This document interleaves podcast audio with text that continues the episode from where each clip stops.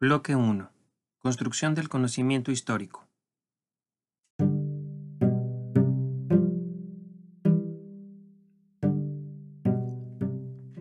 Introducción. La palabra historia tiene muchos significados.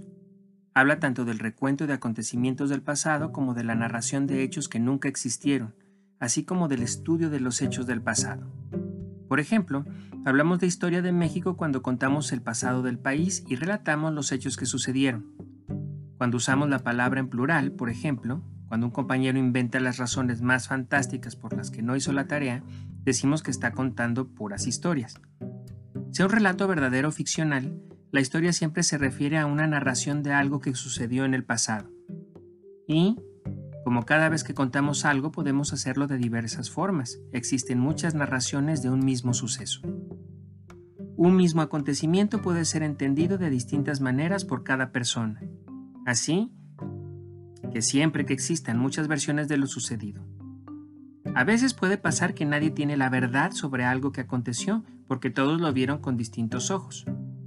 La forma en cómo observamos un hecho se relaciona con quiénes somos, dónde estamos y qué pensamos. Por eso muchos historiadores dicen que no hay una sola historia de México o una única historia de la conquista. Sin embargo, independientemente de las versiones del pasado, siempre debemos buscar aproximarnos a la verdad, pues ella nos permitirá desarrollar un pensamiento histórico crítico y útil para nuestro presente.